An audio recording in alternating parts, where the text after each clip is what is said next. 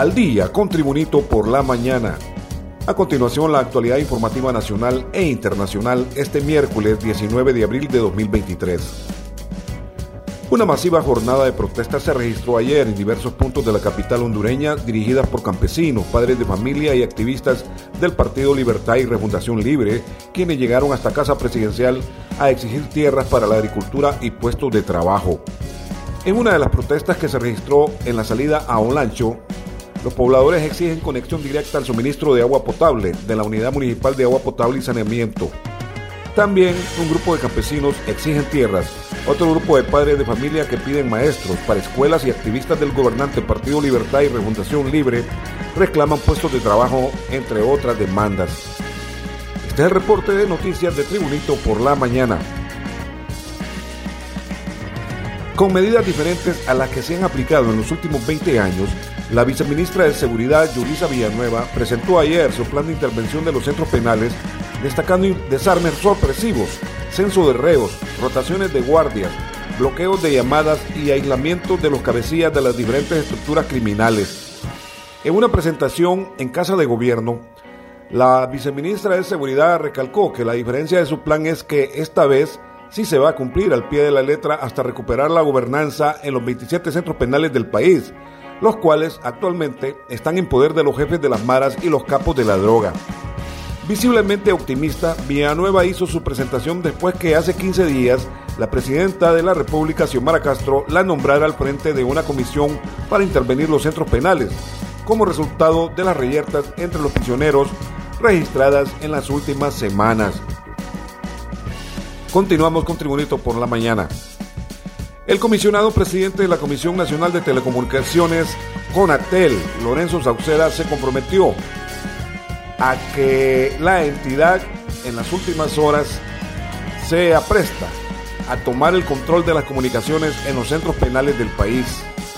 Desde noviembre del 2022, la presidenta Xiomara Castro le dio una orden precisa a la Comisión Nacional de Telecomunicaciones, CONATEL, al respecto y en una sesión reciente el Consejo de Defensa también ratificó esa orden para que Conatel haga lo que le corresponde de cooperar, colaborar y trabajar en consonancia con la Secretaría de Seguridad y por eso ahora se tomará el control de las comunicaciones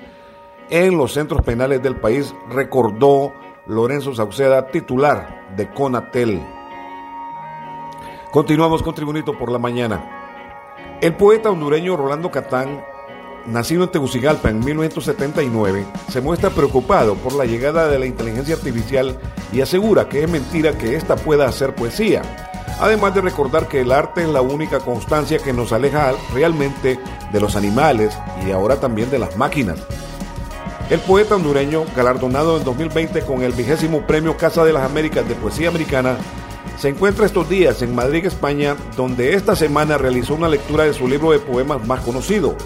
los Cisnes Negros, en la Real Sociedad Económica Matritense de Amigos del País. Continuamos con Tribunito por la mañana.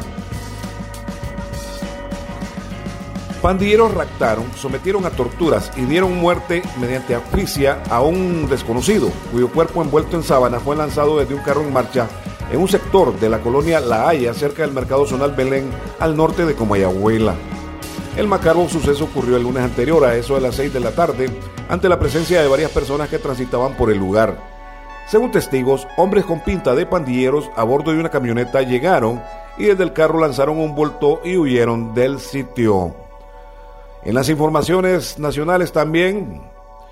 la diputada del Partido Libertad y Refundación Libre, Hortensia Zelaya, denunció la existencia y puesta en marcha de un plan de sabotaje en contra del gobierno. La congresista de Libre, por Francisco Morazán, aseveró que la estrategia para obstaculizar la acción del presente gobierno de su madre, Xiomara Castro, no inició con el establecimiento de relaciones diplomáticas con China Popular, sino que desde que ganaron las elecciones. En las informaciones internacionales, desde Wilmington, Estados Unidos, la cadena de televisión Fox News pagará 787,5 millones de dólares al fabricante de las máquinas de votación Dominion por daños y perjuicios, poniendo fin a un juicio por difamación por secundar las reclamaciones falsas de Donald Trump, que achacó su derrota en las presidenciales del 2020 a la manipulación del voto electrónico. Las partes resolvieron su litigio, anunció el juez Eric Davis a los jurados, cuando estaban a punto de empezar formalmente el juicio en el Tribunal Supremo del Estado de Delaware. Post manifestó su satisfacción por el acuerdo amistoso que le evita a su propietario Rupert Murdoch y algunos de los presentadores estrellas como Tucker Carlson y Sean Hannity el bochorno de sentarse a declarar como testigos en un juicio que iba a poner en prueba la libertad de expresión contemplada en la primera enmienda de la Constitución de Estados Unidos. En las informaciones deportivas, el beisbolista hondureño Mauricio Dumont, un nombre que ha sido mencionado en múltiples ocasiones en los últimos días por el nivel beisbolero que ha mostrado con los Astros de Houston, habló sobre la tarea que tiene con este equipo en este momento cubrir al lesionado José Altuve en la segunda base. El hondureño de 28 años, Mauricio Dumont, fue entrevistado por el periodista Javier González de Pelota Cubana y lo primero a lo que respondió fue sobre si siente presión al hacer la tarea regular de José Altuve.